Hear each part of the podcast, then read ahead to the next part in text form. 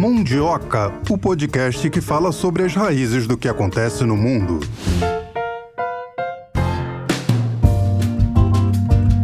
Marcelo Castilho. Hoje temos mudanças, né? Temos mudanças. A gente já sabia que ia fazer um episódio sobre a eleição, mas a eleição é sempre uma caixinha de surpresa, seja ela onde for. Na verdade, os mundiocas já sabem, na segunda-feira é dia de falar de BRICS, mas hoje, excepcionalmente, estaremos falando de eleições argentinas. Isso até porque a Argentina daqui a pouquinho vai Tá estar no BRICS fazendo também. parte do bloco, né? É, o presidente Fernandes andou batendo na porta e a porta se abriu. O BRICS vai aceitar aí a Argentina, vai ser um dos novos integrantes do bloco a partir do ano que vem. Marcelo Castilho, você que é um jornalista raiz, traga pra gente os números. Queremos saber qual a porcentagem, quem ficou na frente, como é que fica esse segundo turno, Marcelo? Bom, teremos segundo turno na eleição presidencial da Argentina, coisas que, pela regra deles, nem sempre isso acontece. Eles decidem no primeiro turno logo, mas pelos votos que aconteceram ontem, pela decisão do povo argentino, teremos segundo turno. Vai ser com emoção, né? O candidato Sérgio Massa, da União pela Pátria, que é o candidato da situação e atual ministro da Economia argentino, ele teve 36,6% dos votos. Ele foi até uma surpresa e a gente até vai discutir o porquê dessa surpresa. Uma surpresa ele ter sido mais votado num país com quase 140% de inflação, como você disse, ocupando o cargo de ministro da Economia. Inflação alta, desemprego em alta, Pobreza, 40% Pobreza- da população argentina. pobreza arraigada na, na população pobreza. argentina, ou seja, apesar dele ser situação, ainda assim ele chegou na frente, ganhando do até então candidato que era considerado o favorito, o Javier Milei da Liberdade Avança, que chegou a 29,9% do eleitorado meu. É, precisamente a chave do sucesso do Sérgio Massa, segundo analistas, é que ele conseguiu unificar o voto do peronismo, a força criada há quase oito décadas por Juan Domingo Perón, que dominou a vida política argentina nas últimas décadas. Bom, mas acho que a gente já falou bastante aqui, já demos os números, né? Já falamos o que, quando, onde, por quê, como do jornalismo. Então vamos chamar um dos nossos Vamos especialistas para analisarem com mais calma aqui pra gente.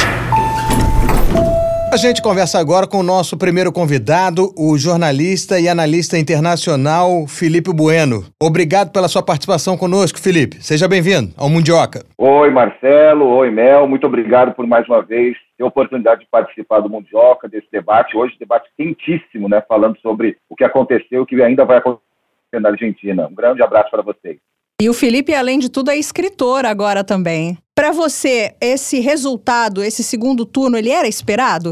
Olha, Mel, é, é fácil, depois que acontecer, dizer que você estava imaginando alguma coisa assim, mas então eu vou falar é, algumas coisas antes em minha defesa para dizer que nem sim, nem não. Vamos vamos analisar os três primeiros colocados desse primeiro turno da Argentina. A gente tem 36% do Sérgio Massa, que é o candidato do governo, um governo que não conseguiu resolver os problemas essenciais da Argentina muito bem, mas os governos anteriores também não conseguiram. Né? Então a gente tem, na sequência, 29% do extravagante, do não político, do nihilista, né? do Milley. Então esse, assim como acontece no Brasil, é aquele famoso um terço de protesto, de revolta, de ressentimento e tudo mais.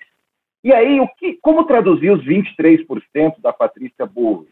Para mim, aí que está o, o grande mistério. A Patrícia Bullrich, ela representa uma espécie de aristocracia política e econômica que economicamente está mais preocupada em continuar jogando polo e mandar os filhos para a Europa ou para os Estados Unidos.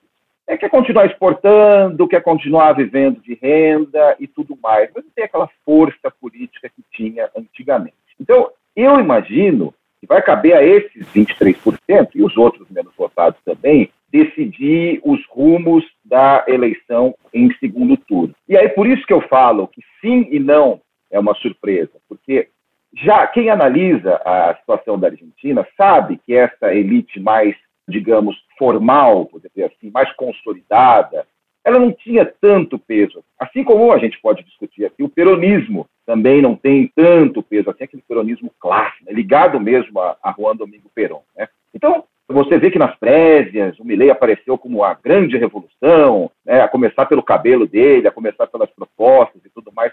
Mas no fim das contas, mudar é muito mais difícil, né? morder é muito mais difícil que latir. Né? Milley, ele pode ter chegado ao teto de votos que ele iria conseguir ou você acha que parte ou boa parte dos votantes da Patrícia vão migrar para ele? Eu acho essa pergunta ótima. Eu acho essa pergunta ótima porque aí a gente tem que fazer a seguinte subpergunta. Eu respondo para você que sim. Eu entendo que o Milley chegou ao teto. Né? Mas aí o eleitorado argentino chegou ao teto da tentativa de mudança pelo caminho menos ortodoxo, pelo caminho mais nihilista, pelo caminho mais de ressentimento, mais de quebra-quebra, né? Então, eu acho que a pergunta é exatamente essa. Os eleitores do Milley estão aí. A pergunta é: essa elite que votou na Patrícia vai tomar que caminho? Ela vai se satisfazer com a situação atual, que eu insisto, não é boa para ninguém, ou ela vai querer uma mudança que pode quebrar a Argentina de vez? Para mim, essa é a discussão de teto mais em voga nesse momento. Felipe, a gente sabe que o Milley não gosta do Mercosul e o Mercosul está numa fase, não sei se a palavra seria sensível agora, tentando aquele acordo já de tantos anos com a União Europeia. A possível entrada dele pode melar essa história? Ah, eu vou dizer que o Mercosul está em fase crítica desde 1991, né, gente? É impressionante como. É óbvio que um bloco econômico não funciona do dia para a noite, né? Vamos pensar na União Europeia. A União Europeia começou nos anos 50, né, com aquela comunidade do carvão e do aço, bem lá atrás, até chegar a 1992, foi muito chão percorrido, né? Mas eu não tenho dúvida de que ele vai, da parte da Argentina, se não economicamente, simbolicamente, é o segundo país mais importante do Mercosul, se ele, com certeza, ele vai enfiar no fundo de alguma gaveta tudo que tem a ver com o Mercosul. Mesmo a gente sabendo que uma coisa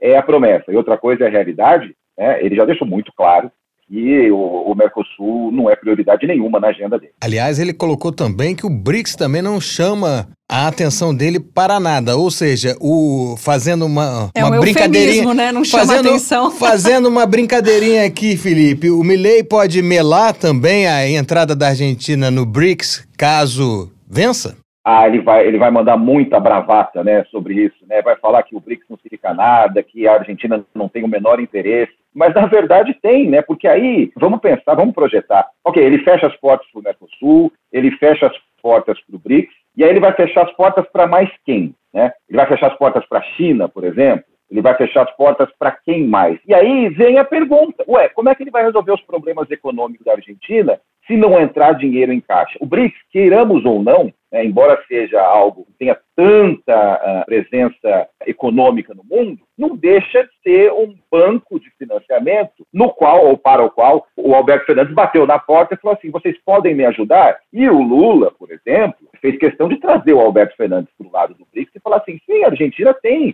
é, tem portas abertas aqui, pode receber um financiamento, pode receber um apoio. Então, para mim, a essência está é, tá na economia. É, ele vai falar, vai falar, vai falar, estou falando do Milley, é claro, né? É, vai bravatear contra todos, tudo, mas de algum lugar vai ter que sair o dinheiro, porque a Argentina está quebrada. Né? O que, que, você acha que explica é, os jovens estarem com o Milley? Eu acho que parte dessa explicação, eu estive lá, eu conversei com muita gente, é engraçado que os jovens têm algumas tradições só que os argentinos entendem, né? E algumas outras coisas que todos os jovens do mundo têm, né? Então, tem toda aquela conexão com as redes sociais, aquele fear of missing out, né? Aquela conexão com tudo e nada ao mesmo tempo. Mas às vezes você vê os jovens de 16 anos tomando mate numa praça, né? numa arquibancada de, de ginásio e tudo mais. Eu vejo o seguinte: em parte a explicação é que, como eu disse no começo, o peronismo, talvez, a gente, a gente precisa pensar muito sério nisso, né? O peronismo talvez seja uma, seja uma etiqueta velha que não colhe mais. Para essas pessoas de 16, 18, 20, 22, 24 anos, quem foi Juan Domingo Perón? Além de uma pessoa no histórico, né? O peronismo é de esquerda ou de direita? O peronismo é mais Estado ou menos Estado? Né? Quem leu a novela de Perón, do Tomás Eloy Martínez, sabe que há vários peronismos, né? Olha que a gente está falando de uma obra de ficção, né? A realidade é muito mais complexa que uma obra de ficção. Então, eu, eu vejo que o peronismo, o kirchnerismo, que é uma derivação do peronismo, e do outro lado da moeda, o liberalismo, são etiquetas que não chegaram a colar nessas pessoas. Outra coisa, né? O mercado formal, assim como a política formal, fogem da realidade de muitos argentinos. a informalidade, né, e a gente sabe muito bem disso, ocupa muito da realidade desses argentinos. E se a gente sair de Buenos Aires, coisa maior ainda, né? As pessoas realmente estão vivendo de improviso. E à medida que você vive de improviso, o improviso está na sua realidade, à medida que o informal faz parte da sua realidade, o formal passa a ficar mais distante. Eu não acredito no formal, o formal nunca me ajudou, o formal está distante, né, o formal eu nunca vou alcançar. Eu acho que a nossa leitura tem que começar por aí, por esse distanciamento, e tem duas direções, né, dois sentidos do Estado para a população e também da população para o Estado. Você diria que a direita barra ultradireita na Argentina, ela de certo modo já é vencedora, já que a Frente Liberdade, ela tinha três deputados, agora conseguiu mais 35, ou seja, um total de 38, e não tinha nenhum senador, agora tem oito. A gente pode analisar dessa forma, Felipe? A direita e o pragmatismo. Né? Eu, eu acho que a gente tem que colocar como uma direita mais voltada ao pragmatismo, que não vai ter problema nenhum em articular-se com o governo se o governo uh, conseguir a reeleição, se o Sérgio Massa conseguir a reeleição. Né? Então, de certa maneira, uh, a direita ganha, mas perde. Perde no sentido de que a pessoa que a representava, a direita clássica, né, era Patrícia Bullrich e ela ficou com 23% dos votos. E quanto à extrema-direita, que foi a segunda parte da sua pergunta, o segundo item da sua pergunta, essa mostrou que veio. Porque é, é óbvio que desses 29% de votos do, do, do Milley, né, é, é, impossível a gente dividir quantos são os de extrema direita e quantos são os daquela direita que resolveu ousar falar assim, ah, vamos, é melhor, é melhor quebrar tudo para reconstruir. E mesmo a esquerda, né? Mesmo a extrema esquerda que olha e fala assim, é, é, nossa, eu vou votar nesse doido aí, né? Como tantos candidatos caricatos já houve aqui no Brasil, ou houve em outros países, tanto para eleição para presidente da República, como para eleições de parlamento, né? Então é, é, muito difícil. Mas respondendo simplesmente a sua pergunta, eu acho que tem vitórias e derrotas, talvez mais vitórias parlamentares e uma grande derrota na busca pela presidência. Felipe, muita gente está comparando o Milley com o Bolsonaro. A minha pergunta é a seguinte: o Bolsonaro dava aquelas declarações malucas, ofendia jornalista e outras coisas que eu não vou citar aqui. Você acha que a loucura do Milley, entre aspas, ela é calculada? Em que, que ela é diferente do que o Bolsonaro fazia? É interessante, é muito boa essa pergunta, porque o Bolsonaro ele era político profissional havia três décadas. Então, ele foi um político que nunca fez nada. E, ao mesmo tempo, ele é, bradava contra o sistema político. Né? Isso é um, um ponto. O outro ponto é que ele tem uma formação militar, ou seja, ele não tem formação política, ele não tem formação econômica, ele não tem é, formação é, urbanística, ele não tem formação de educação, de saúde, nem nada. E meio que assumia isso. Então, ele era a cara de uma parte do povo brasileiro. Quase reelegeu ele em 2022. O Milley, né, ele é um cara, da mesma forma, excêntrico, e muito mais novo no cenário político, mas ele tem uma formação sólida. A maioria das coisas, né, conversando com alguns economistas, eles dizem assim: olha, ele cara fundamentado. Você pode concordar ou discordar de tudo que ele fala, mas ele é um cara tecnicamente fundamentado. Fala um monte de bobagem, joga um monte para a torcida, mas ele tem um pouco de fundamento. Então, eu diria que se houve um cálculo na campanha e na vitória do Bolsonaro, houve um cálculo muito mais intuitivo. No caso do Milley, me parece uma coisa muito mais pensada, mais é, na planilha, no coração. Agora, na matemática, Massa recebeu 36,6% dos votos. Milley recebeu 29,9%. Patrícia, 23 é alguma coisa. O, o número de pessoas que não quis ir às urnas vai ser decisivo? Você acha que durante essa campanha, até chegar ao segundo turno em novembro, o trabalho vai ser é, gente, quem não foi votar, venha votar, por mais que o voto seja obrigatório na Argentina, ou para o Massa a situação é melhor que se mantenha esse número de abstenção grande, gigante, né, o maior que a gente já teve, ou não? Também é uma ótima pergunta, né, porque você tem praticamente, se a gente dividir o país em três partes, como a gente costuma dividir o Brasil, tem né, cerca de um terço que nem saiu de casa para votar, né? E essas pessoas, sim, sem dúvida nenhuma, matematicamente, né, tá claro, essas pessoas podem mudar a direção da, da, do segundo turno. Mas, por outro lado, você tem aqueles que votaram nos outros candidatos que não os dois primeiros. Né? Então, a Patrícia Bullrich vai dar uma declaração. Qual o peso dessa declaração? Qual o peso dessa declaração para parte do eleitorado dela, que quer colocar na conta do, do setor produtivo, né, do setor exportador, do setor né, empresarial da Argentina, dos pequenos comerciantes, daqueles que estão na informalidade, daqueles mais pobres. Esse movimento tem duas partes para mim. Para mim, é, sim, é muito importante essa campanha, é, e acho que para os dois lados. Hein? O, o Sérgio Massa não está com esse conforto todo, não, de, de, esperar sentado que os 36% vão resolver o problema dele, até porque matematicamente não vão. Né? Ele tem que fazer essa, essa campanha. O, o Sérgio Massa tem que se manifestar pró, saiam de casa e votem. Né? E assim como, obviamente, o, o Milley. Felipe, você que tem o costume de ir para a Argentina, deve ter, acho que a mesma impressão que eu, que o argentino, ele lê mais jornal, ele é um pouco mais politizado que o brasileiro. O que, que explica, então, essa... Foi a maior abstenção desde a redemocratização da Argentina. O que, que explica o argentino ter optado por não votar?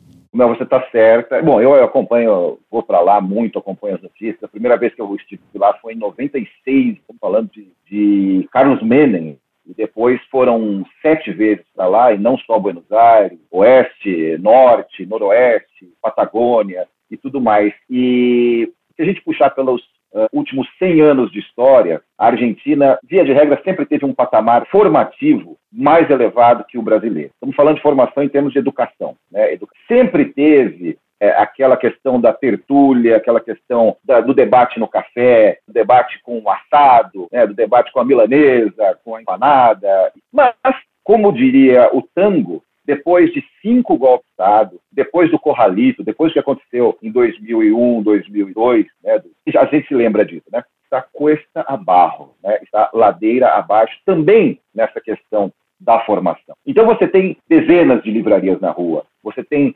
teatros, você tem pessoas que leem jornais, pessoas que leem revistas, pessoas que escutem, você para numa, numa banca de jornal e consegue conversar sobre política e tudo mais. Mas esse contingente, de certa maneira, perdeu um pouco, perdeu um pouco o foco além da esperança. E a juventude, juntando com a pergunta que fizeram um pouco adiante, ela caminha num processo totalmente diferente, né? numa outra velocidade, numa outra direção em relação a esse contingente que já tem 50 anos, 60 anos. E não nos esqueçamos né, que a ditadura da Argentina, a última, né, 76, 83, deu sumiço em praticamente uma geração. Né? Deu sumiço em praticamente uma geração que hoje estaria muito presente na, na discussão política da Argentina. Então, é um país no qual falta um pedaço da população. E a falta desse pedaço, falando de contingente de 30 mil pessoas, ah, mas 30 mil pessoas não mudam uma eleição. Não, não mudam uma eleição, mas formam outras pessoas e esse contingente sim poderia mudar uma eleição.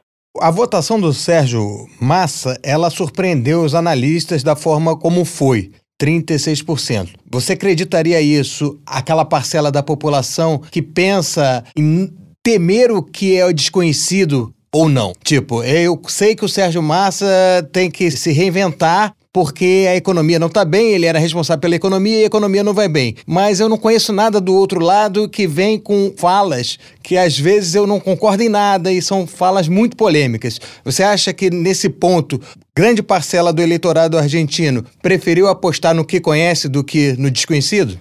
Ponto é ótimo porque a gente está falando de um movimento, né? Esse movimento que você destacou, Marcelo, de um movimento que não deixa de ser conservador, né? É que não quer mudança, seja mudança para um lado ou para o outro, é um movimento conservador. E eu acho que é esse, a palavra-chave dessa discussão, respondendo a sua pergunta em termos econômicos, para mim, para mim é, é a essência disso tudo, porque eu vi gente na rua, né, dormindo em praça, eu vi gente tocando é, compra em supermercado, em casa. A palavra mágica dólar, né? Quando você tem um dizendo que vai dolarizar a economia da Argentina, uma pessoa tem o um mínimo de noção, ah, mas a economia está dolarizada faz décadas. Os dólares estão circulando pelo comércio formal e pelo comércio informal há eu vou comprar um alfajor e posso pagar em dólar tranquilamente numa empresa que emite nota fiscal. Então, é, é, para muita gente, de fato, acontece esse medo, esse medo de mudar para um negócio desconhecido, sendo que a grande promessa econômica do, do, do adversário é algo que na prática já existe. Então, eu, eu acho que muito disso tem realmente um medo de mudança para algo que pode ser, eu, eu pessoalmente imagino que vai ser pior do que já é. Uma inflação de 100% ao ano. Você acha que esse é o que mais pega para o argentino e é o que pode influenciá-lo na hora de votar? Realmente, a gente está acostumado com o real aqui desde os anos 90, né? é uma realidade que foge. Eu, eu cheguei a é, criança, né, viver a época do cruzado, do cruzado novo, do plano Sarney, daquele mecanismo de de seis em seis meses você cortar três zeros da nossa moeda, carimbar a moeda, aquela, aquele vexame completo. E a gente guarda isso numa memória é, afetiva até e passa a viver com a realidade de uma inflação de um dígito. Aí, quando você chega numa Argentina em que o seu real no começo da semana vale 70 e no fim da semana vale 75, você para e pensa assim, bom, eu estou aqui a passeio, eu estou aqui comprando livros, me divertindo, comendo assado, comendo milanesa. Mas e essas pessoas? Eu comecei, né, do segundo, do terceiro dia para frente, prestar atenção nas coisas mais prosaicas, né? No fato de você carregar o bilhete único deles, eu esqueci o nome agora, é, é, do bilhete único deles, que serve para transporte literal, mas de você gastar mais e mais notas para único, que é algo que o trabalhador precisa, a trabalhadora precisa para ir e voltar. O estudante precisa para ir e voltar. É, as compras no supermercado, latas e latas de óleo, em porta-mala de carro, arroz, massa, pasta, principalmente. Por quê? Porque amanhã já vai estar outro preço. E o fenômeno bizarríssimo da casa de câmbio, quando você vai lá na casa de câmbio trocar dólares ou de 100 reais, você precisa de uma mochila, uma bolsa, né, para Parece desenho animado. Você só não sai com um saco de dinheiro do desenho do pica-pau isso aí não existe, mas é isso mesmo, é real, né? Então você tem a questão do, do, dólar, né? Você tem os vários dólares, tem o dólar black, o dólar Coldplay, o dólar blue. Né? Você tem uma outra, um outro fenômeno que é bizarro do, do, nosso ponto de vista. Se você vai na casa de câmbio com uma nota de 50 dólares ou de 20 dólares, o câmbio é um. Se você vai com uma nota de 100, o câmbio é melhor, é, é, porque eles precisam de notas altas. Né? Então é um fenômeno que para mim é essencial porque as pessoas realmente estão passando dificuldade de um modo que nossos pais passavam, nossas mães passavam. E a gente lembra da minha geração, que tem entre 45 e 50 anos, a gente lembra da infância. Né? Infância era comprar figurinha, né? comprar comprar gibi, não comprar comida. É, o Marcelo está dizendo que foi da infância eu lembro, dele. Eu lembro da, do, do, remarcador, eu era criança também. Eu lembro não do remarcador. Assim, era, né? era criança, bem criança. Eu lembro. eu lembro da remarcação e aí quem ganhava dinheiro tinha que exatamente fazer isso. Ia na casa de câmbio, trocava por dólar e aplicava no overnight para proteger o seu dinheiro, porque senão a inflação comia tudo. Exatamente. A, a minha mãe, ela tinha um adesivo, o bottom, não me lembro agora, mas era eu sou o fiscal do Sarney, porque além dessa questão do, do overnight, para quem ia para o supermercado, você ia preço tabelado. Aí o que, que acontecia com o preço tabelado? Sumia tudo, né? Sumia a farinha de trigo, sumia a farinha de rosca. Tinha a história do boi gordo no pasto, aqui no Brasil. Meu, quem viveu os anos 80 é um sobrevivente.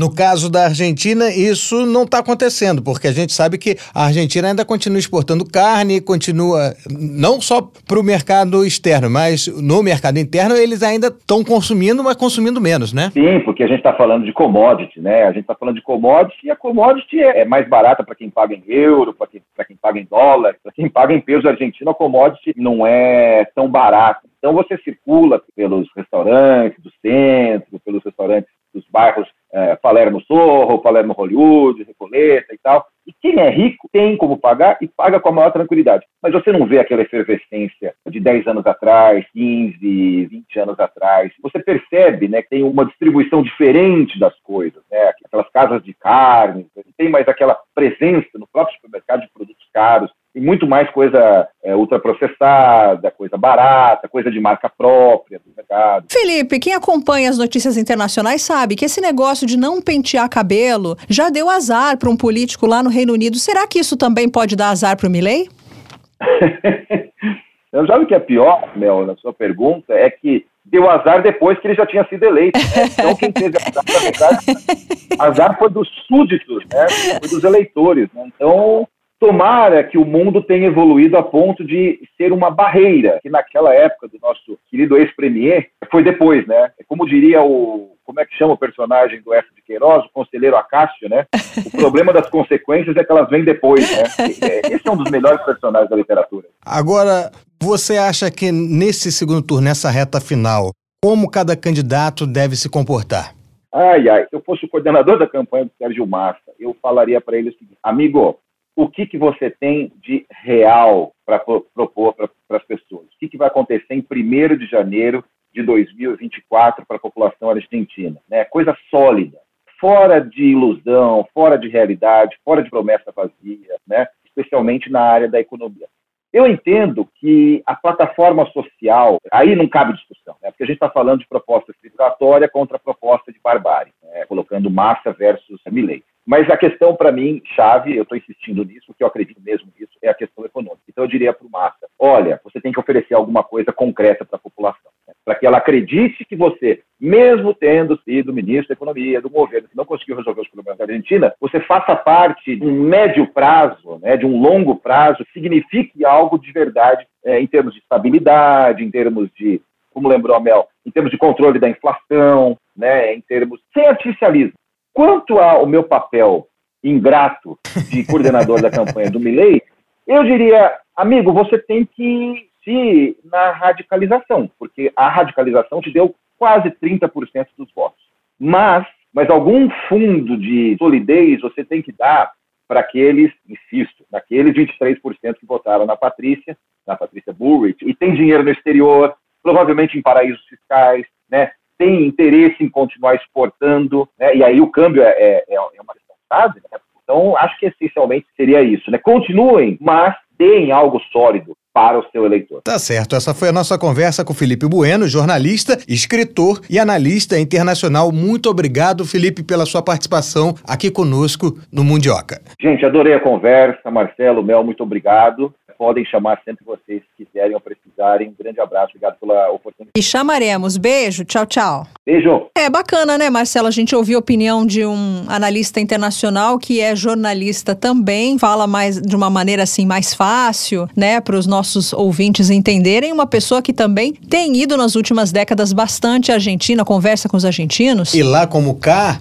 a herança política também é grande. Tem querchismo, peronismo e outros ismos. É, estão quase é, num bolsonarismo. Que as pessoas vão acompanhando lá e ficam tentando. Mas a verdade é que o povo, propriamente dito, quer saber se ele tem comida e se ele tem trabalho. Se ele tiver comida e se ele tem trabalho, tá tudo bem. O que não é o que acontece hoje na Argentina, infelizmente, para os nossos irmãos. Vamos chamar a nossa segunda convidada de hoje? Vamos ver o que, que ela fala sobre isso. A gente tem o prazer de conversar agora no Mundioca com a professora Flávia Lívia Loz, ela que é professora de Relações Internacionais da USP. Seja muito bem-vinda aqui ao Mundioca, tudo bem? Bem-vinda, professora.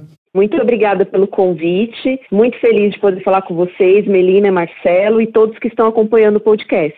Professora, a primeira pergunta que a gente daqui faz, olhando para a vizinhança aqui, nossos hermanos, foi esperado esse resultado dessa votação ou não? Olha, Marcelo, já era esperado pelas pesquisas. Depois da PASSO, que eram as eleições primárias da Argentina, que o Milei foi o vitorioso, nesse período, né, até as eleições oficiais, eleições gerais que ocorreram ontem, algumas pesquisas já demonstravam que provavelmente nós teríamos um segundo turno entre os dois candidatos. A grande surpresa foi que o Massa superou o Milei. O Milei deu uma arrancada nas eleições primárias, na PASSO que eu falei para vocês. Então, se esperava que ele mantivesse ao menos esse desempenho nas eleições de ontem. E o que a gente viu foi uma arrancada do Sérgio Massa, que é o candidato governista, né? Ele é ministro da Economia do atual governo argentino. Então, essa foi a grande surpresa. Ele abriu seis pontos de diferença contra o Milei. E o que se especula é que talvez o Milley, o Javier Milley, tenha atingido já o máximo de votos que ele conseguiria, ou seja, o teto. Talvez nesse segundo turno ele não consiga angariar mais votos. Tudo está dependendo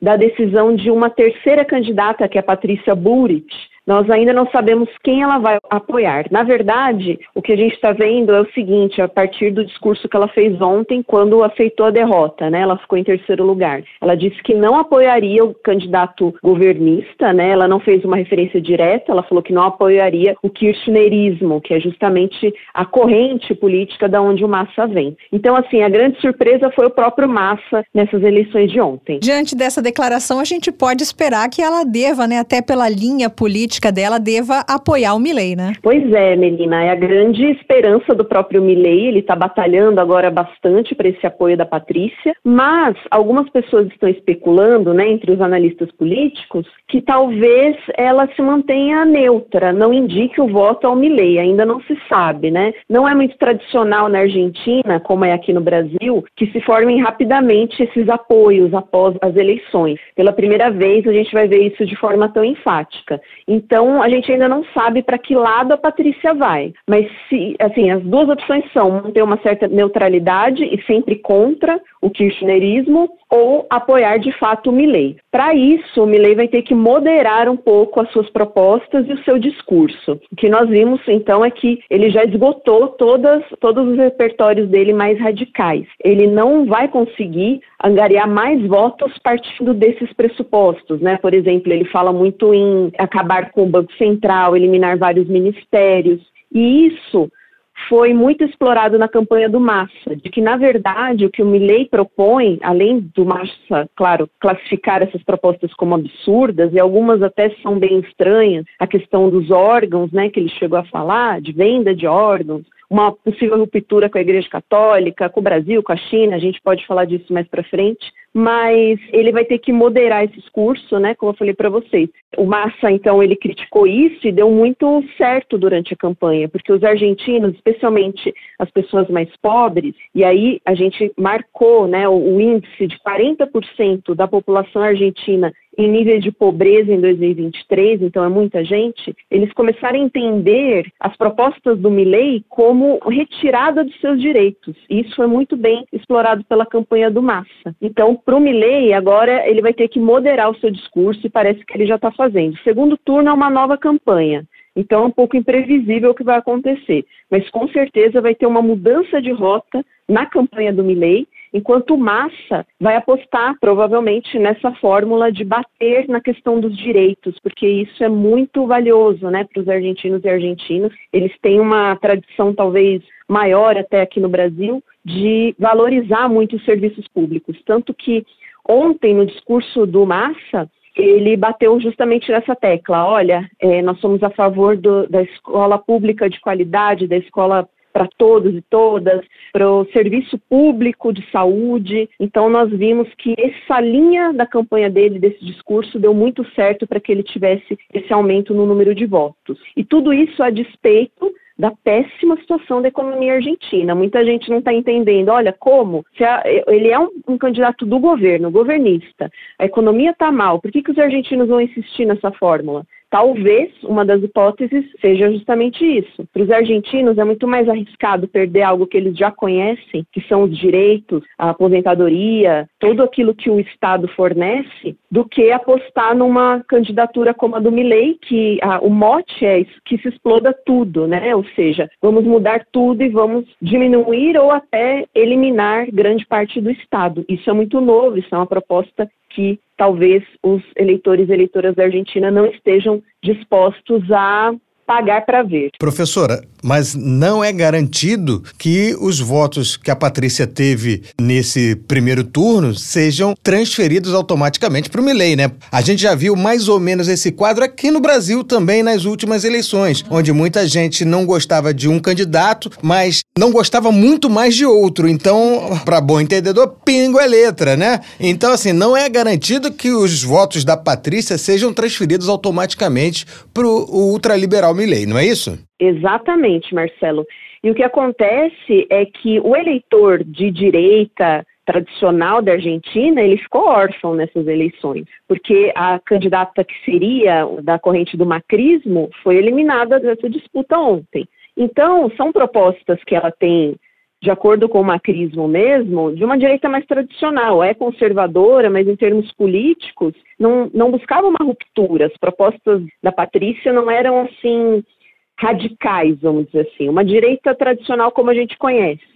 Então, para eles, talvez o Milley seja muito radical, entendeu? A gente não sabe para onde esse eleitorado dela vai se inclinar. Eu acho arriscado. Muita gente está apostando que vai para o Milley, por ele ser de uma ultradireita ou extrema-direita. Mas eu não apostaria nisso, não, porque, como eu falei para vocês, os argentinos têm uma relação diferente com o mundo das políticas públicas, dos direitos que eles já conquistaram, e isso independente de ser de esquerda ou direita. Então, muita gente tem, é assim, uma raiva, um descontentamento gigantesco contra o kirchnerismo, tudo que representa, mas também não sei se eles se inclinariam para propostas radicais do Milley. E deu para a gente sentir isso ontem, né? Ainda não sabemos. Até o Massa ontem no seu, no seu discurso, ele disse, olha, a Greta acabou, que a Greta era justamente a polarização política existente na sociedade argentina entre os candidatos de toda a corrente do kirchnerismo e o macrismo, essa corrente mais direita, centro-direita. Agora, o oponente dele é a ultradireita, extrema-direita argentina, que é uma novidade no cenário político deles, né? Então, não sabemos para onde vai. E nem para onde vão os votos dos jovens, que são os grandes eleitores do Milley. A gente ainda não sabe como que isso vai se dar no segundo turno. Tudo vai depender dessas campanhas. Como eu falei para vocês, o Massa apostou muito numa campanha que eles estão dizendo que é o do medo. Ou seja, ele, o Milley é uma, uma ameaça, né, uma interrogação, perfeito. Não sabemos que vem dessas propostas e nem se ele será capaz de colocá-las em prática uma vez no governo. Então, a gente fala marca... aqui no Brasil, né? Melhor às vezes ficar com um diabo que eu conheço do que com um diabo que eu não conheço, né, professora? É verdade, viu? eu acho que o, o, eleitor argentino acabou fazendo esse cálculo que você disse. É, o, o kirchnerismo, com todos os problemas, eles já conhecem, já sabem bem os defeitos, tem várias críticas, né? Professor, agora vamos falar um pouquinho da relação dos políticos brasileiros com essa disputa que está acontecendo na Argentina. Gostaria que a senhora comentasse o fato de alguns ministros terem comemorado o resultado em favor do Sérgio Massa e também do apoio do bolsonarismo brasileiro aqui ao Milei. Pois é, a gente está vendo mais envolvimento né, dos nossos espectros políticos, dos nossos lados aqui da política brasileira nas eleições dos vizinhos. E como a Argentina é um país muito importante para o Brasil, é importante que a gente ressalte isso, né? A gente não acompanha muito o país vizinho, mas ele é o nosso segundo maior parceiro comercial e nós somos o segundo deles. E fora a importância do Mercosul nesse contexto. Então, é óbvio que os políticos aqui do Brasil acompanham de perto. Para o governo Lula, o Mercosul é muito importante sempre foi, né? A gente sempre apostou, a gente, eu digo, o Brasil, nesse projeto, né? Assim como foi o PSDB, o PP sempre apostou. E aí, uma eventual ruptura dessa boa relação Brasil-Argentina dentro do Mercosul, e o Milley disse claramente que não gostava do Mercosul, que não servia para nada, seria muito prejudicial, né? Para o Brasil e para toda a região, ainda mais porque a gente está tentando um acordo com a União Europeia, que depende da unidade do bloco. Então, o que acontece é que a gente tem uma espécie de torcida no interior do governo Lula, mas não uma declaração do presidente e nem oficial do governo, né? Isso é importante destacar. Ainda que a gente pode questionar se esses ministros deveriam se manifestar nas redes sociais, a gente não viu diretamente o presidente, nem o Itamaraty, muito menos uma declaração do governo. E isso é um pilar importantíssimo da política externa brasileira, porque a gente não se envolve os assuntos internos dos vizinhos, diferente do que a gente viu no governo anterior, né, que aí teve uma torcida aberta na candidatura do Macri, né, e que teve declarações do presidente da ocasião, do governo, né, e mais complicado. Então, ontem o Eduardo Bolsonaro deu uma declaração que pegou muito mal na Argentina, e eu achei interessante porque foi num canal que, inclusive, é anti-kirchnerista. E aí muita gente falou, ah, por isso que eles não gostaram, que são esquerdistas. Na verdade, não. Aquele canal para qual ele deu a declaração é contra o governo atual na Argentina, né? Mas para os argentinos, essa questão de porte de armas não está no debate deles. A gente não adianta a gente tentar trans, transportar para lá alguns dos debates internos que a gente tem aqui no Brasil, né? Lá os índices de violência são muito pequenos e nem direita nem esquerda acreditam que a solução esteja no porte de armas. Professora, vamos voltar a falar sobre números desse primeiro turno. A senhora acha que, como não é garantido que o, o, o eleitor da Patrícia vá escolher o Milley, o número de abstenção, que já foi recorde, pode ser ainda maior no segundo turno? É um risco que se corre. Ontem, tanto o Milley quanto o Massa, mas principalmente o Massa, bateram muito nessa tecla de que os eleitores deveriam comparecer às urnas. Até a Patrícia chegou a comentar isso no discurso dela, porque são os votos que vão fazer diferença, né? Além dos votos da Patrícia, do, da corrente do macrismo, dessas pessoas que se desencantaram a tal ponto da política argentina que decidiram simplesmente não ir votar. Isso, bom, para qualquer país, para qualquer democracia, é muito problemático. O que eles estão tentando fazer é incentivar as pessoas a comparecerem às urnas. Lá na Argentina, diferente daqui, eles deixam sem tarifa o transporte público também como uma medida de incentivo, até porque a população está sendo muito penalizada financeiramente pela inflação, né? Então foi um, um grande incentivo ontem para que elas fossem de fato às urnas. Lembrando que lá, como aqui, o voto é obrigatório. Exatamente, e é isso que é interessante. Mesmo assim, as pessoas não se importaram, assim, uma grande parte da população, o que mostra muito esse desalento que a gente fala, ou seja, essa falta de perspectiva e esse cansaço enorme com a política. E lá, bom, as discussões políticas são muito, aqui no Brasil também de certa forma, mas lá elas são muito ativas, né? As pessoas pessoas são muito ativas nas discussões políticas e o que se nota é assim, cansamos. Tanto que o voto no Milley, ele foi batizado de voto bronca, que seria assim, as pessoas tentando punir o que eles chamam de casta política, e aí entram todas as vertentes políticas. O Milley explorou muito isso na campanha dele como o candidato novo, aquele que não se vincula a nenhuma corrente política, nenhum nada e nem ninguém da política tradicional. Às vezes esse argumento cola, né? E depois quem paga o pato é o próprio povo. A gente que o diga aqui no Brasil, né? Com certeza. Professora, a senhora virou uma Mundioker, conheceu o Mundioker agora, então sabe que toda segunda-feira a gente trata de BRICS, excepcionalmente. A gente está falando de Argentina hoje, né, por conta das eleições, mas também tem a ver porque a Argentina logo vai estar no BRICS. O que, que a senhora acha dessa possível entrada da Argentina no BRICS? É um bom negócio para eles? Pois é, a partir do ano que vem eles já estão oficialmente dentro do BRICS. Olha, do ponto de vista das relações internacionais, do que a gente entende da política externa argentina, Argentina, de como ela participa no mundo, é uma boa escolha, porque Bom, em relação aos aliados tradicionais, Estados Unidos, União Europeia, a Argentina já bateu o teto de ajuda, de auxílio que poderia receber, né? Isso eu incluo até o FMI, que é um, um banco internacional, né? Uma organização financeira internacional, que a Argentina já fez vários empréstimos, isso já causou vários questionamentos também dentro da política argentina. Então, a entrada nos BRICS permite acesso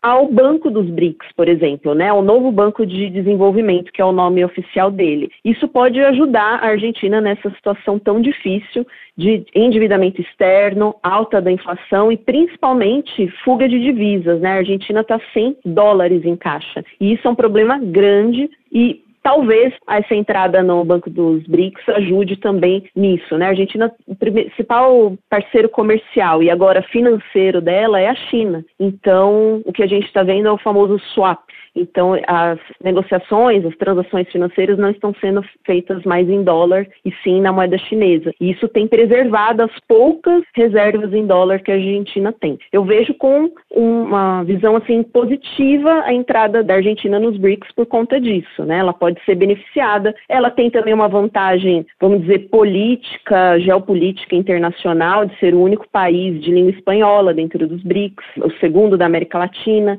Então, acho que do ponto de vista de como a Argentina se projeta no mundo também, a sua imagem externa, isso ajuda, porque a gente só tem ouvido nos últimos anos notícias ruins. Então, participar dos BRICS foi visto como uma vitória também do governo do Alberto Fernandes, né? É, mas o Milei não deu... gosta dos BRICS, não gosta da China. Pois é, né? E por uma questão puramente ideológica, por conta da China, né? Ele vai acusá-los de serem comunistas, enfim. Bom, isso ele acusou até o governo brasileiro atual, né? Então, a gente sabe como é o discurso dele. E isso seria um problema, porque uma eventual entrada do Milley né, na presidência, caso ele vença, eu acho que ele vai tentar reverter essa parceria com os BRICS. Com a China, eu acho que ele não conseguiria, porque as relações bilaterais são muito fortes e, e, economicamente, comercialmente, então é muito mais um discurso vazio, como a gente viu que aconteceu aqui no Brasil no governo passado, né? E o meu, minha maior preocupação é o Mercosul, né? O que seria do Mercosul aí em um eventual governo Milei? O que, que aconteceria com o bloco, que já passa por vários problemas e aí seria mais um ter um governo na Argentina que é contra, abertamente contra o bloco.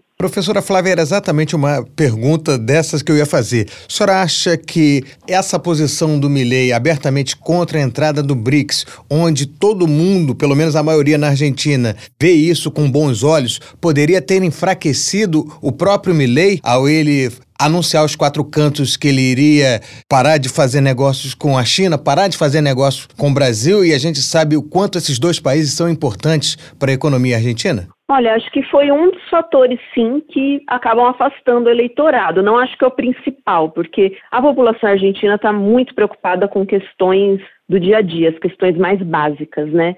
De como eu vou pagar o transporte, meu salário não chega até o final do mês por causa da inflação. Então, eles estão bem preocupados com isso, né? Com as necessidades mais básicas. Como eu falei para vocês, o índice de 40% da população em nível de pobreza, né? Isso é muito alto para um país. Então, as questões mais imediatas é que dominaram as eleições. Geralmente, política externa não costuma ser um assunto prioritário nas agendas de campanha aqui da, da América Latina. Latina, né? Tem aumentado o tamanho dentro da pauta, mas não, nunca é a principal. Agora, falar mal da China realmente não faz sentido, assim, tem sentido do ponto de vista ideológico dessa briga que a gente vive aqui na América Latina, né, entre esquerda e direita, o entendimento que nós temos sobre esquerda e direita, que é diferente do resto do mundo, inclusive. Mas é, não faz sentido porque é o nosso maior parceiro comercial e cada vez mais, né? Eu acho que o que a gente viveu no governo Bolsonaro mostra muito isso, porque apesar do discurso ser contrário à China, o próprio empresariado brasileiro se colocou a favor do país asiático. Tanto que o Bolsonaro não conseguiu fazer nada, assim, nem o comércio diminuiu se vocês pegarem os dados. O que a gente teve foi um estranhamento diplomático por conta de declarações desastrosas, mas muito longe de um rompimento. Nós dependemos muito desse comércio com a China. Então, esse exemplo do Brasil encaixa perfeitamente no, no, no eventual governo Milley. Ou seja, a realidade bate a sua porta. É o seu maior comprador internacional, você exporta muito para esse país, é o maior parceiro comercial. Não tem como romper relações. Isso fica só no nível do discurso e olhe lá. E aquela proposta de dolarizar a economia argentina? Olha, essa também é uma questão assim que eu não sei como isso ficaria, viu, sinceramente, porque me parece muito distante assim da própria realidade da Argentina e eu não sei como isso aconteceria, né? E nem sei se ele conseguiria realmente efetivar uma proposta desse tamanho, até porque o Congresso da Argentina, ele não teria maioria, o Milei, caso eleito. Então não sei se ele conseguiria aprovar uma medida tão de ruptura como essa, né? Porque isso alteraria toda a dinâmica da economia do país. O Milley diz que já foi feito em outros países, né? Por exemplo, o Equador tem economia dolarizada, mas assim faltam elementos concretos para uma previsão do que aconteceria de fato, né? Porque enquanto está no mundo das ideias da proposta, tudo é possível. Agora, para uma aplicação disso e como isso afetaria a economia no geral, realmente eu não consigo ver um cenário positivo. E isso tanto é verdade que depois das eleições primárias, no dia seguinte, o mercado financeiro se incomodou muito com a proposta do Milley, ficou, como eles dizem, né, assustados, ou seja, fuga de capitais, cai o risco país, que é o índice que mede a confiabilidade de um país no, nas finanças internacionais.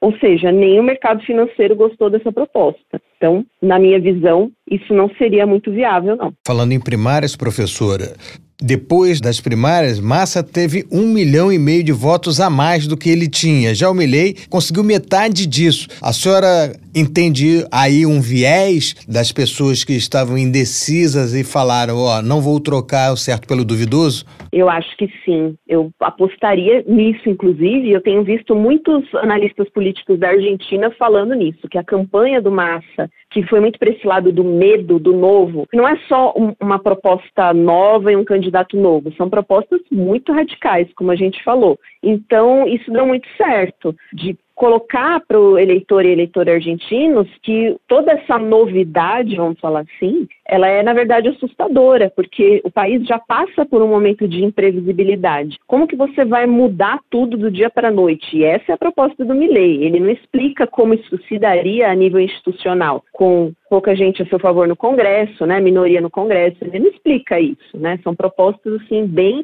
eleitoreiras, eu diria. Então, como que ficaria esse cenário? Ele não, não consegue apontar, até porque o Milley não tem experiência de governo, né? Ele é economista, de fato, mas ele não tem experiência de realmente estar ali administrando a máquina pública a nível nacional nem nada. Então, como que ficaria essa situação, né? É uma incógnita e eu acho que isso assustou sim o eleitorado. Eles foram porque eles já conhecem, ainda que eles não estejam satisfeitos com o governo do Alberto Fernandes, cujo ministro de Economia é justamente o Massa. Agora, na Câmara, professora, houve uma mudança significativa, né? A frente de ultradireita conseguiu saltar de 3 para 38 cadeiras e os peronistas não têm mais a maioria teve essa mudança, né? É, mas ainda não vi se ele teria ou não maioria. Eu não, não vi se o Milley teria ou não. Os peronistas ganharam um maior número de assentos nas duas casas, mas sem conseguir a maioria. Isso já foi definido. Mas eles ganharam mais cadeiras, né? Isso seria um problema para o Milley se a gente for pensar nas propostas dele que exigiriam muito apoio, né? Então, para os peronistas é uma situação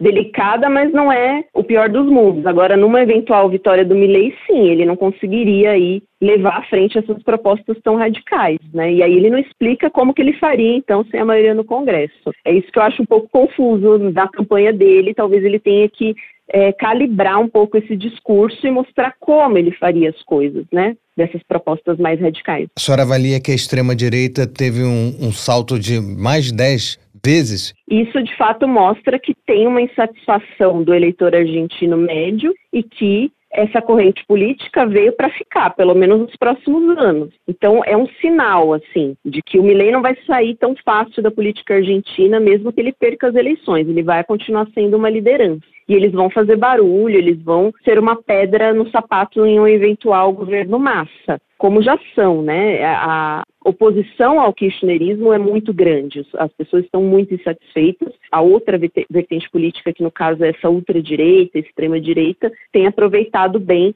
essa onda, digamos assim. Mas eu acho que é um sinal dessa insatisfação do eleitor argentino com a situação, né? Então, é uma corrente política que tem crescido. A gente só não sabe se vai de fato chegar ao poder nessas próximas eleições. Professora, a senhora diria que o Milley é o Bolsonaro da Argentina? Da Argentina, talvez um pouco mais inteligente, um economista, mas equivaleriam essas duas figuras? Olha, tem muita gente comparando, até vocês viram que a própria campanha do Massa fez, né, uma propaganda justamente com o rosto dos dois, o rosto do Bolsonaro se transformando no rosto do Milley.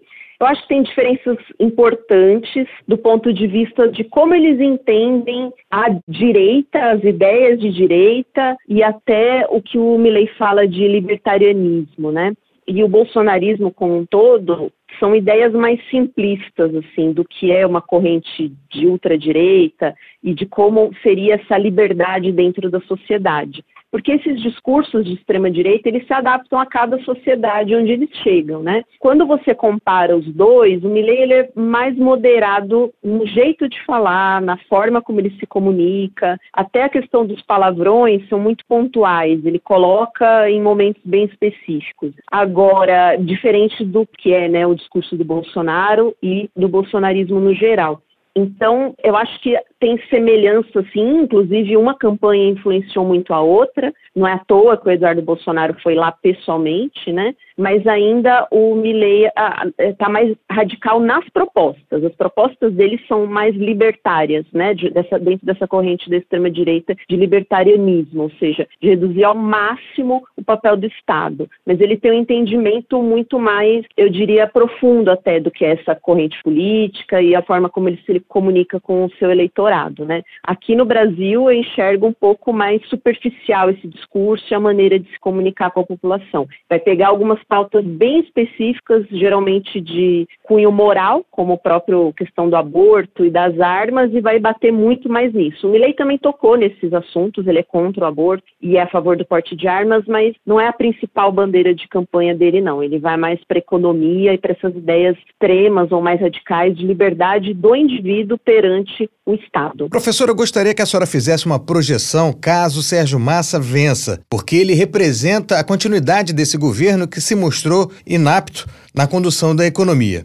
Massa, eu acho que ele vai ter uma continuidade, até porque a linha política que ele já vem adotando dentro do kirchnerismo, do que ele representa, e é o que a população quer, ou seja, continuidade desse discurso dos direitos, da preocupação com a população mais pobre, Nisso, acho que teria uma continuidade. Agora, eu não consigo enxergar o que ele vai fazer para tirar a economia do buraco enquanto presidente. Isso é uma questão aí, acho que vocês teriam que falar com algum economista que entendesse bastante de Argentina para dizer quais seriam as possibilidades para ele, de fato, montar um plano de governo, ele já tem um da candidatura, mas depois que se torna governo de fato, tudo isso muda, né? Vocês sabem, porque daí ele vai entrar na conta o apoio no Congresso e tudo mais. Então, como que ele conseguiria fazer isso? Porque, assim, a inflação galopante, com números absurdos, assim, a pobreza que só aumenta, a questão da dolarização não são problemas fáceis, né? E eu não sei o quanto que ele conseguiria dar uma guinada enquanto presidente. Então, essa é uma questão bem complicada, assim. Eu vejo algumas continuidades no que é básico do kirchnerismo, porque é isso que ele se propõe. Agora, em termos econômicos puramente, eu não consigo enxergar como que ele tiraria a economia dessa situação, que é a pergunta que todo argentino, toda argentina vai se fazer a partir do momento que ele assuma o cargo, se isso acontecer. Tá certo, a gente conversou com a professora Flávia Loss, professora de Relações Internacionais da USP. Foi um prazer, a senhora é uma simpatia. Espero que possa voltar em outros momentos aqui no Mundioca. Muito obrigado, professora, pelas suas análises perfeitas. Muito obrigada, gente. Eu fico à disposição, adorei participar e contem comigo aí para as próximas. Novembro a gente conversa. Combinado, um abração. Um abraço, tchau, tchau, Tchau. Pois é, depois dessas duas análises muito bem feitas, diga-se de passagem, né? É torcer para que o povo argentino vote certo no segundo turno e não se arrependa, que isso é que é importante. Dito tudo isso, para onde Agora é que nós vamos? É hora do Mundo bizarro. Mundo bizarro. Nossa notícia do mundo bizarro vem da Austrália, mas antes de tudo, você é enturmada com o mundo de Harry Potter? Não sou, porque você sabe, eu já tenho 41 anos, né? Harry Potter esse é um pra gente um pouco mais nova, então nem cheguei a ler Harry Potter. Olha, Harry Potter, eu vi os filmes pelo menos e dei a coleção inteira para as minhas filhas que devoraram os livros. Harry Potter é um mundo fictício da K.J. Rowling muito legal, até para adultos às vezes que querem ter uma, alguma mágica a mais na vida, pode ser recomendável. Pois bem, essa notícia agora vem lá da Austrália. Isso porque repercutiram nas redes sociais imagens que mostram algo estranho e escuro acima de uma praia em Sydney. O formato e a tonalidade incomuns intrigaram internautas e geraram uma série de dúvidas sobre a origem daquele formato, do que que era aquilo afinal. Alguns chegaram a dizer que era um dementador, que aí entra o mundo do Harry Potter para os Pottermaníacos, que seria como se fosse uma alma sugadora de energia, que aparece desde o primeiro filme, desde o primeiro livro Deus me do livre. Harry Potter. Pois é, é uma criatura assustadora do universo do bruxinho, que suga a felicidade também de quem se aproxima dela. De acordo com o Yahoo News Austrália, o especialista Martin Sain da Escola de Terra, Atmosfera e Meio Ambiente da Universidade Monash identificou o fenômeno como uma nuvem escudo, chamada também de panos, caracterizada por uma aparência rala e fraturada, ou seja, o indivíduo que tá na praia olha um negócio daquele e fala assim: Meu Deus do céu, que imagem é aquela? Que visão é aquela? E aí dá para você levantar qualquer hipótese, até essa de ser um dementador. Pois bem, o especialista disse que, embora seja um tipo comum de nuvem, aquela que aparece no vídeo é bastante extrema. Além disso, para ele, a posição do Sol pode ter contribuído para fazer que a nuvem que foi filmada e vista por muita gente que estava na praia parecesse tão escura quanto um dementador. O especialista também explicou ao portal que a nuvem costuma se formar quando a chuva evapora abaixo de uma tempestade principal, umedecendo o ar e eventualmente levando à formação de nuvens secundárias. Por isso, ainda que o vídeo tenha sido publicado há um tempo atrás, o mais provável é que a nuvem rara tenha aparecido um dia antes, quando a cidade registrou fortes chuvas. Ou seja, se você estiver numa praia, não na Austrália, mas em qualquer praia do nosso continente, do nosso litoral, olhar uma nuvem muito escura não vai levar em consideração que possa ser um Eu não ia levar em consideração antes, né? Agora, A- agora, que já você, chegou agora a que você ponto. me O que seria? O que poderia ser? Uma revoada de urubus? Eu não sei o que é pior, se um dementador ou urubu. Você gosta então, de Hitchcock? Detesto. Nunca De- viu os pássaros? Não, esse eu nunca vi. Gosto de outros filmes dele. É um gênio, mas os pássaros é uma coisa. É meio forte pra mim. Gosto muito dos animais, mas eles ali, alguns eu chego até a abraçar, né? Ou Quer saber um pássaro que eu não tenho medo? Pinguim. Pinguim. Engraçado, né? Pinguim Pode- não faz mal a ninguém. Acho que não. Acho que o meu caso é sério mesmo, né? Ou seja, você deve ter sido bicada nesta ou em outra vida que você não lembre. deve ter sido bicada e aí. Pô, ficou louco, estamos recorrendo até ao trauma- espiritismo aqui. Ficou esse trauma guardado aí em algum lugar da sua mente. e por isso você tá com essa ojeriza as pobres aves. Se fosse um dementador, não. Aí eu te Não. dava maior força, falava, não, o bicho é feio mesmo, corre que o buraco é mais embaixo. Mas se fosse algum corvo. Eu vou descobrindo um do que que anu, você tem medo. Um urubu. Poxa vida. Mas, gente, se olharam uma nuvem estranha no meio de uma praia em Sydney, na Austrália, pode ficar tranquilo. Não é nada. É só a natureza. E esse foi o Mundo Bizarro de hoje. Mundo Bizarro. Tá na hora de dar tchau, né? Já deu o nosso tempo, então vamos dar o nosso recadinho rapidinho para os nossos mundiocas, arroba mundioca com K no Twitter ou X, se você preferir. E também nas principais plataformas digitais. Eu vou pedir, como sempre, para você curtir o nosso conteúdo, mandar um coraçãozinho para mim. Eu sou sentimental, gosto de coração. Marcelo também, né? Exatamente. Um homem sensível. Dê dicas pra gente onde que a gente pode melhorar, o que que a gente pode fazer, o que que a gente pode abordar no Mundioca. Lembre-se que o Mundioca é nosso, né? É seu também. É seu também. Um beijo e tchau, tchau. Tchau. Mundioca, o podcast que fala sobre as raízes do que acontece no mundo.